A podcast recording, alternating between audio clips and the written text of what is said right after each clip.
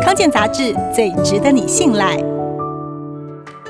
根据卫福部统计，台湾有三百五十万人饱受关节疼痛之苦。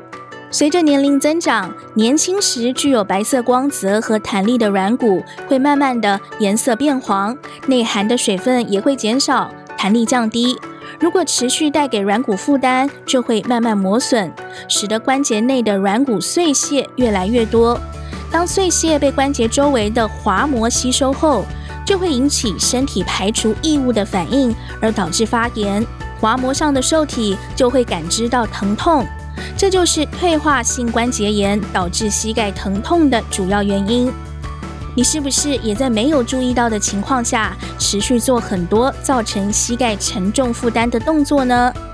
以下是日常生活中最需要避免的四个伤膝盖不良动作：第一是跳跃，着地的时候，第一是跳跃，着地的时候，膝盖承受的重量是体重的六倍以上。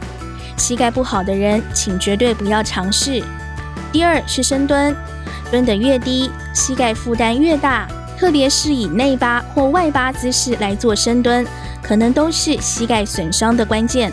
第三是蹲下，弯曲膝盖必须承受体重，造成过重负担。第四是下楼梯，比起上楼梯，下楼梯对于膝盖的冲击更大，造成更多负担。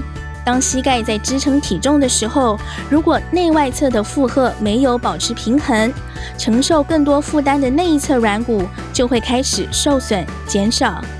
所以，让脚底足弓构造维持拱桥般的状态非常重要。选择具有支撑足弓设计的鞋子或鞋垫，让膝盖平均承受体重，不只能够减轻膝盖的疼痛感，还能预防正常膝盖疼痛。